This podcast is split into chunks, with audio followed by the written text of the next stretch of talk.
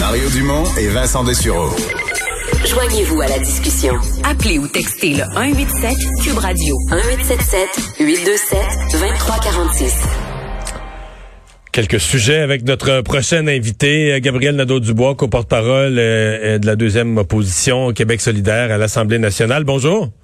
Bonjour, Monsieur Dumont. D'abord, vous avez commencé votre journée ce matin en point de presse en commentant euh, l'affaire euh, Derek Chauvin. quelle, application dans votre esprit il y a pour le Québec de, de cet événement-là? Ben, je pense qu'il faut euh, réaliser que le, meurtre de George Floyd, ça n'a pas été seulement un événement euh, américain. Là. Ça a généré une mobilisation internationale. Ça a ouvert les yeux sur l'existence du racisme euh, contre les personnes noires un peu partout dans le monde, y compris au Québec, au Canada.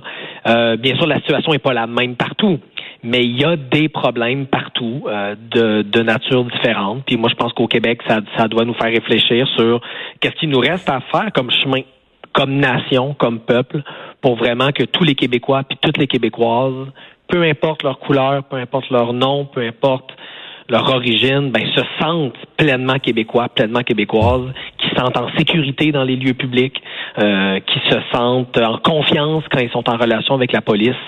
Euh, je pense que le peuple québécois est un peuple mature, capable d'avoir ces débats-là, puis capable d'avancer dans la bonne direction. Est-ce que euh, on va revenir sur les Québécois, mais pour les Américains, est-ce que vous êtes parmi les optimistes? Parce qu'il y a un peu les deux camps là. Euh, à la question, est-ce que est-ce que c'est un nouveau départ, est-ce que c'est une nouvelle confiance pour les communautés noires envers la, justice, envers les institutions? Est-ce que vous pensez que c'est un, nouveau départ ou vous pensez que c'est juste une réjouissance d'un soir hier, mais que les problèmes restent entiers? J'ai de la misère à, répondre dans la mesure où je, je suis j'ai pas les deux pieds aux États-Unis, mais je pense que beaucoup, je pense que si le jugement avait été différent, on aurait assisté à une crise de confiance majeure. Oui, on s'entend là-dessus, on s'entend. Aux États-Unis, je veux dire, ça aurait pris des proportions, ça aurait pu prendre des proportions inquiétantes. Disons ça comme ça.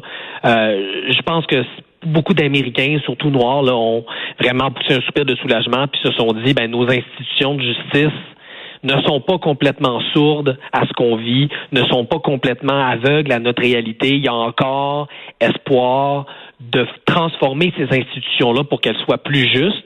Puis ça, je pense que dans une société démocratique, ben, c'est une bonne chose de voir les institutions capables de changer, capables de s'améliorer, puis de prendre des décisions plus justes, d'assigner les culpabilités là où elles doivent, là où elles doivent être assignées.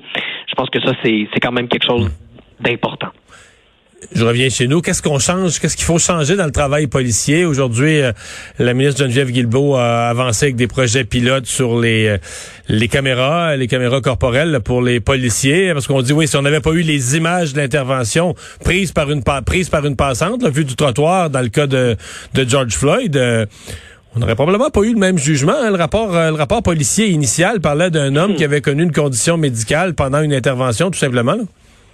Ouais, ben, je pense que les, les défis de, de, la police au Québec euh, sont pas euh, de la même nature que les défis de la police américaine, mais il y a quand même des défis au Québec. Euh, un défi de confiance entre les forces policières puis beaucoup de gens suffit de parler, euh, d'avoir une seule conversation avec quelqu'un dans notre entourage euh, qui, qui, qui, a, pas la peau blanche. Puis beaucoup de ces gens-là peuvent raconter des histoires où ils se font interpeller dans des situations où ils, ont absolument rien fait de mal. Fait qu'il y a des préjugés à déconstruire. Il y a la formation des policiers à améliorer.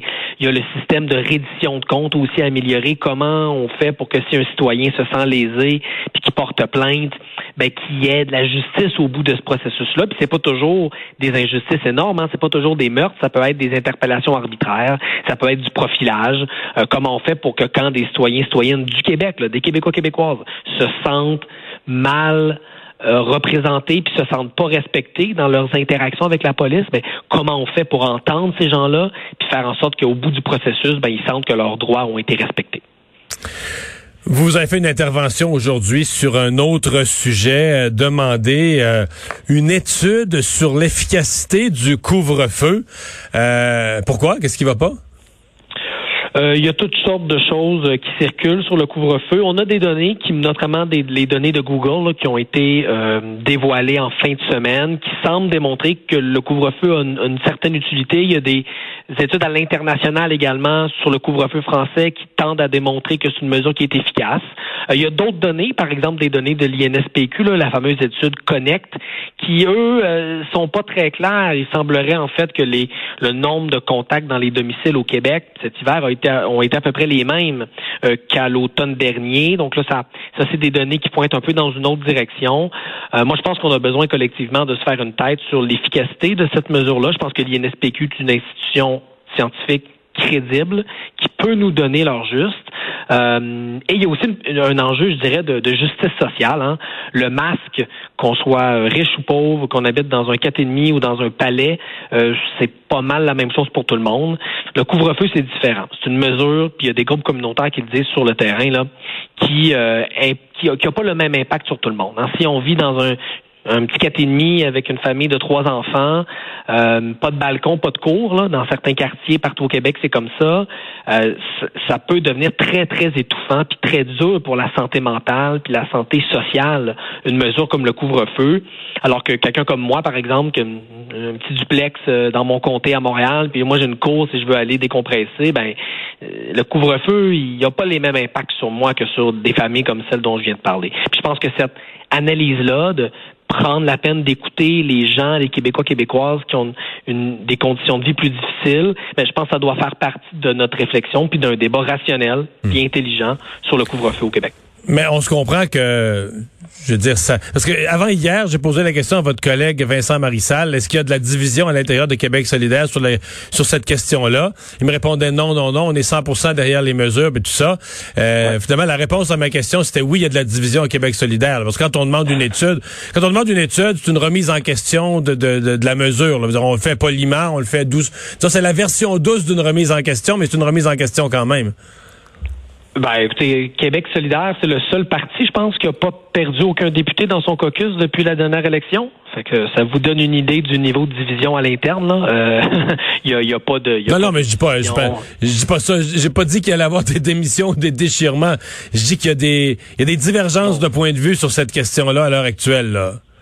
Ben, je sais pas qu'est-ce qui vous fait dire ça. Nous, on, on invite la population a respecté 100% des consignes sanitaires, y compris le couvre-feu. Et le couvre-feu, au moment où on se parle, il est recommandé par la santé publique. Donc, on l'appuie. Euh, ce qu'on demande, par contre, puis l'invitation qu'on a lancée aujourd'hui, c'est à la santé publique à approfondir sa réflexion. Il y avait une étude, il y avait, pardon, une lettre en fin de semaine publiée par un gérontologue, donc un, expert de la santé chez les aînés, euh, qui parlait des canicules qui s'en viennent cet été. Euh, qui posait la question quand sera-t-il du couvre-feu à un moment de l'année où rester à euh, l'intérieur. On va espérer que ça va être fini à cette date-là. Ben, écoutez, vous, je, vous, me, vous me le faites pas dire là. Je, je, le souhaite aussi que ça va être fini, mais vous voyez, il y a plein de gens là, dans la société québécoise, puis c'est des gens respectables. Là pas des gens qui remettent en question euh, l'existence de la pandémie ou la pertinence des mesures sanitaires. Il y a plein de gens sérieux et respectables dans la société québécoise qui commencent à poser des questions comme celle-là. Puis nous, à Québec solidaire, on, on se permet de les poser. Puis vous avez raison, on y va tranquillement, on y va avec doigté, on y va avec précaution, parce que c'est important d'envoyer un message clair qu'il faut respecter l'ensemble des règles sanitaires. Je pense que comme parti d'opposition, puis j'ai même envie de dire comme parti de gauche, on a aussi une responsabilité de peut-être pointer certains angles morts, puis inviter le gouvernement à réfléchir sur ces enjeux-là. C'est ce qu'on a fait ce matin. On tente de le faire de manière responsable. Gabriel Nadeau-Dubois, merci d'avoir été là. Ça m'a fait Au revoir. On va s'arrêter euh, pour la pause.